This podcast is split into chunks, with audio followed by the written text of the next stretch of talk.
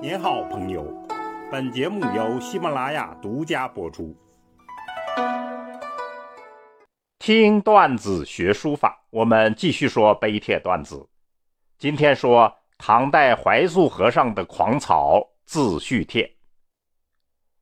此帖请通临百遍。自叙帖人称天下第一草书，我们请大家通临百遍。是希望背诵它的内容，并感悟他的书法境界。怀素的生平，我们在书家段子里讲过，请大家回听了解。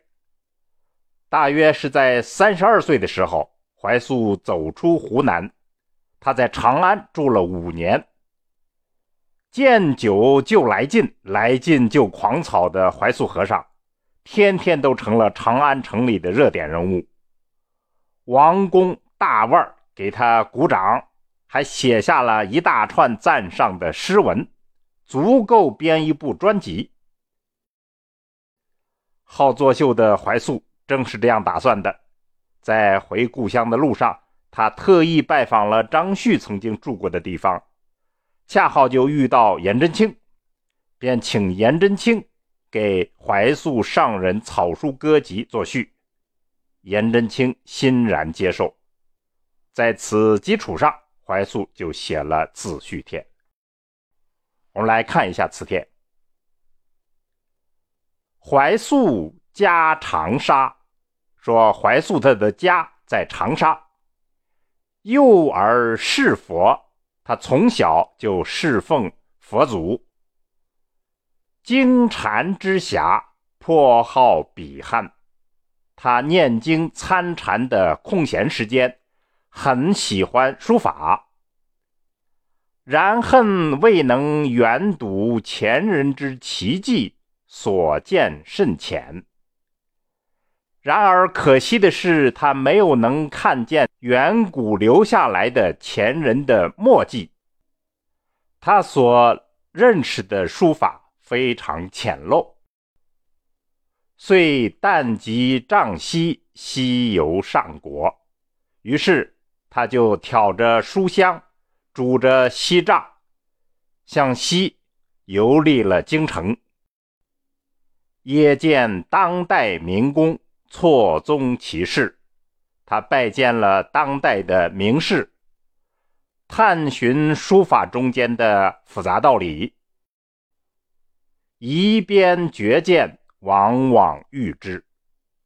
那么，古代留下来的罕见的书法，都往往碰得到。豁然心胸，略无一致。心胸就豁然开朗，他大略就再也没有困惑和不通之处。余间卷素多所沉淀。纸和绢上面布满了他书写的沉点墨点，士大夫不以为怪焉，士大夫们也不以此为怪。那么下来第二部分呢？他摘录了颜真卿的话，借颜鲁公来称赞自己：开示怀素，僧中之英。就是说，高僧怀素呢，他实在是僧中之英杰。而第三部分呢，他就把获得的长安名流们赠的诗全串起来了，炫耀自己的书法境界。那么这些诗句的确有助于我们来感悟他的书法境界。奔蛇走会势入座。骤雨旋风声满堂，初疑青烟淡古松，又似山开万仞峰。笔下唯看积电流，自成只为盘龙走。那么，尤其是他的舅舅钱起的诗句：“狂来轻世界，醉里得真如。”夸赞的已经是云里雾里，至高无上了。最后，怀素还没忘了再来两句客气的话：“故非虚荡之所敢当，徒增愧畏耳。可以看出，这真是个狂放而又可爱的花和尚。我们说张旭的狂草主要是在于豪爽大气、变幻莫测，而怀素则是刚中带柔，狂中有细。我们看自叙帖，瘦硬、皎洁，超乎尘俗。我本人称它为金刚线条，这种与怀素的和尚身份和佛教修养密切相关。那么更有意思的是，他还有一种细腻的人情味儿，这可能要归因于他的酒肉嗜好，还有他爱名好利这样一些好玩的世俗气息。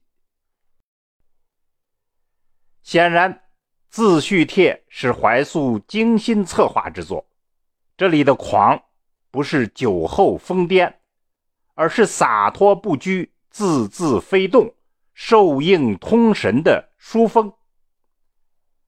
此帖中运笔迅疾，笔墨大胆，这种境界我们可以称之为心意之最，其迷醉是完全可控的。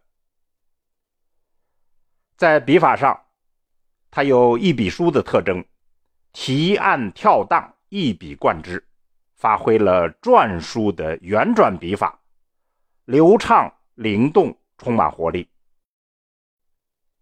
节字上呢，以圆破方，连绵回环，造成奔放流畅的势态，而多用可比的墨法，更增强了这种感觉。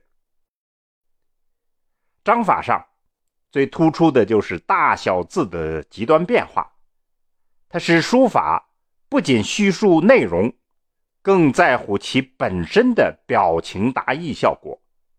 那么这才称得上是正宗的狂草。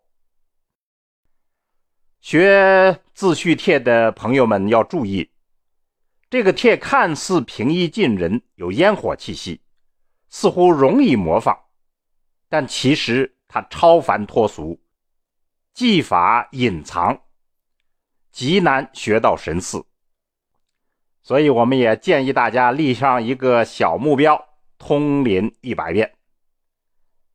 好，听段子学书法，我们下次再见。